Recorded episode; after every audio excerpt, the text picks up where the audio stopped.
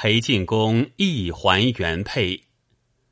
官居极品富千金，享用无多白发亲。唯有存人并积善，千秋不朽在人心。当初汉文帝朝中有个宠臣，叫做邓通，出则随辇，寝则同榻，恩信无比。其实有神像许父向那邓通之面，有纵礼文入口，必当穷饿而死。文帝闻之，怒曰。富贵由我，谁人穷得邓通？遂将蜀道铜山赐之，使得自铸钱。当时邓氏之前布满天下，其富敌国。一日，文帝偶然生下个庸居，脓血迸流，疼痛难忍。邓通跪而吮之，文帝觉得爽快。便问道：“天下挚爱者何人？”邓通答道：“莫如父子。”恰好皇太子入宫问疾，文帝也叫他吮了庸居。太子推辞道：“臣方食先快，恐不宜尽圣样。”太子出宫去了。文帝叹道：“挚爱莫如父子。”尚且不肯为我吮拥，等同爱我胜如无子，由是恩宠俱佳。皇太子闻之此语，深恨邓通吮居之事。后来文帝驾崩，太子即位，是为景帝，遂治邓通之罪，说他吮居献媚，坏乱前法。及其家产，必于空室之中，绝其饮食。邓通果然饿死。汉景帝时，丞相周亚夫也有纵礼文在口，景帝记他威名，寻他罪过，下之于廷尉狱中。亚夫怨恨，不食而死。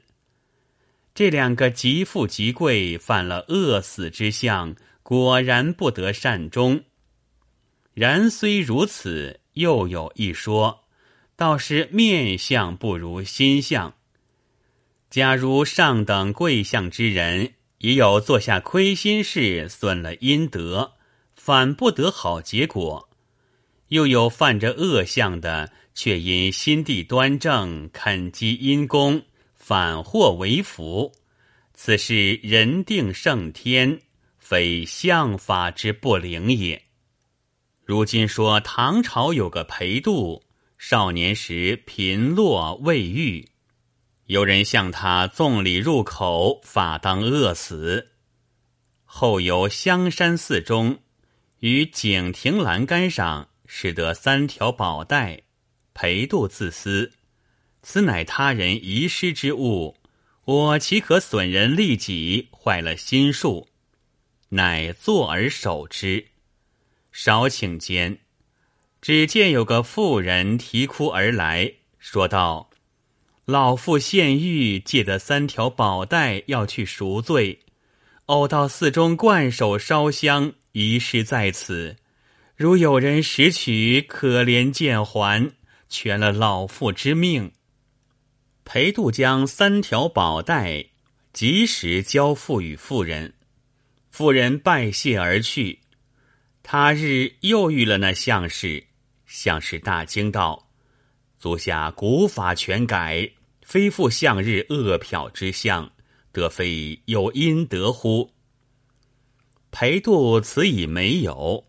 向士云：“足下视自思之。”必有整逆旧坟之事。裴度乃言还贷一节，向士云：“此乃大阴功，他日富贵两全，可欲贺也。”后来裴度果然晋升及第，位至宰相，寿登耄耋，正是面相不如心相准，为人须是积阴功。假饶方寸难移相，恶票焉能享万钟？说话的，你只道裴进公是阴德上积来的富贵，谁知他富贵以后阴德更多？则今听我说一还原配这节故事，却也十分难得。话说唐宪宗皇帝元和十三年。裴度领兵削平了淮西反贼吴元济，还朝拜为首相，进爵晋国公。又有两处积久复固的藩镇，都惧怕裴度威名，上表献帝赎罪。恒济节度使王承宗愿献德、利二州，资清节度使李师道愿献宜、密、海三州。宪宗皇帝看见外寇渐平，天下无事，乃修隆德殿、郡龙首池，起承辉殿，大兴土木。又听山人柳碧和长生之药，裴度屡次切谏都不听。宁臣皇甫伯判度之，诚意长盐铁。专以刻剥百姓财物，名为献余，以供无事之费。由是投了宪宗皇帝之意，两个佞臣并同平章事。裴度羞与同列，上表求退。宪宗皇帝不许，反说裴度好立朋党，见有一计之心。裴度自念功名太盛，唯恐得罪，乃口不谈朝事，终日纵情酒色，以乐余年。四方俊目，往往访觅歌儿舞女，献于相府，不一而足。论起裴进公，哪里要人来献？只是这般阿谀谄媚的。要博相国欢喜，自然重价购求；也有用强逼取的，先依美事，或假作佳妓，或伪称侍儿，遣人殷殷勤勤的送来。裴进公来者不拒，也只得纳了。再说晋州万全县有一人，姓唐，名弼，字保国。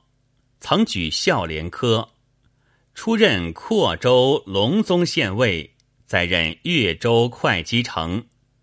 先在相识，聘定同乡皇太学之女小娥为妻。因小娥尚在稚龄，待年未嫁，毕及长成，唐毕两任游宦都在南方，以此两下蹉跎，不曾婚配。那小娥年方二九，生得脸似堆花，体如琢玉，又且通于音律，凡箫管琵琶之类无所不攻。晋州刺史奉承裴进公，要在所属地方选取美貌歌姬一对进奉，已有了五人，还少一个出色长班的。闻得黄小娥之名。又道太学之女不可轻得，乃捐钱三十万，嘱托万全县令求之。那县令又奉承刺史，遣人到皇太学家致意。皇太学回道：已经受聘，不敢从命。县令再三强求，皇太学只是不允。时值清明。皇太学举家扫墓，独留小娥在家。县令打听地时，乃亲到皇家，搜出小娥，用监于台去，着两个稳婆相伴，立刻送至晋州刺史处交割，应将三十万钱撇在他家，以为身价。毕及皇太学回来。晓得女儿被县令劫去，即往县中，以之送去州里，再到晋州，将情哀求刺史。刺史道：“你女儿才色过人，一入相府必然善宠，岂不胜作他人击肘乎？况已受我聘才六十万钱。”何不赠与汝婿别图配偶？皇太学道：县主承某扫墓，将钱委置，某未尝面授，况只三十万。今西池在此，某只愿领女，不愿领钱也。刺史拍案大怒道：“你得财卖女，却又瞒过三十万，抢来续锅，是何道理？”汝女已送至晋国公府中矣，汝自往相府取所，在此无益。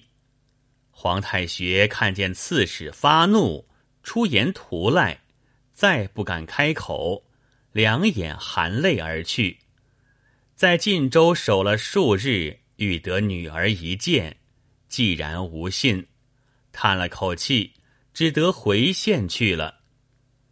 却说刺史将千金置买异样服饰、珠宝璎珞，装扮那六人如天仙相似，全副乐器，整日在衙中操演。只待晋国公生日将近，遣人送去，以作贺礼。那刺史费了许多心机，破了许多钱钞。要博相国一个大欢喜，谁知相府中歌舞成行，各镇所献美女也不计其数。这六个人只凑得闹热，相国哪里便看在眼里，留在心里？从来奉承尽有舍本的，都似此类。有诗为证。割肉赐夫买上欢，千金不吝被吹弹。相公见惯浑闲事，休杀州官与县官。话分两头。再说唐弼在会稽任满，该得升迁。想黄小娥今已长成，且回家避阴，然后赴京未迟。当下收拾换囊，往万全县进发。到家次日，就去夜见岳丈皇太学。皇太学已知为着阴事，不等开口，便将女儿被夺情节一五一十背细的告诉了。唐弼听罢，呆了半晌，咬牙切齿恨道：“大丈夫浮沉薄宦。”只一妻之不能保，何以生为？皇太学劝道：“贤婿英年才旺，自有好姻缘相凑。吾女儿自没福相从，遭此强暴，休得过伤怀抱，有误前程。”唐弼怒气不息，要到州官县官处与他争论。皇太学又劝道。人已去矣，争论何益？况甘爱陪相国？方今一人之下，万人之上，倘失其欢心，恐于贤婿前程不便。乃将县令所留三十万钱抬出，交付唐弼道：“以此为图婚之费。当初宅上有碧玉玲珑为聘，在小女身上。”不得奉还矣。贤婿须念前程为重，休为小错，以误大事。唐弼两泪交流，答道：“某年近三旬，有诗词良偶，琴瑟之事，终身已矣。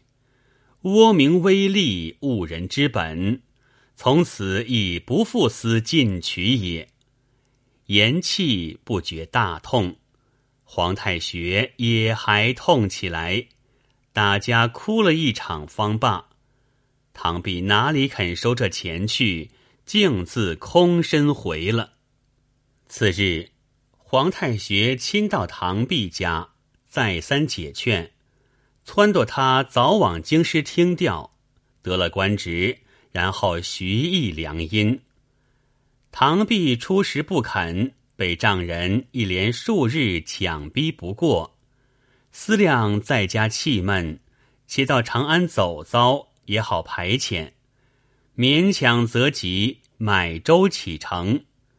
丈人将三十万钱暗地放在舟中，私下嘱咐从人道：“开船两日后，方可禀知主人拿去京中，好做使用，讨个美缺。”唐璧见了这钱，又感伤了一场，吩咐仓头：“此是皇家卖女之物，一文不可动用。”在路不一日。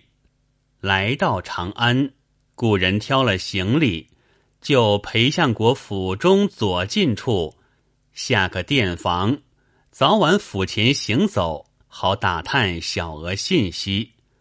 过了一夜，次早到吏部报名，送历任文部查验过了，回狱吃了饭，就到相府门前守候，一日最少也学过十来遍。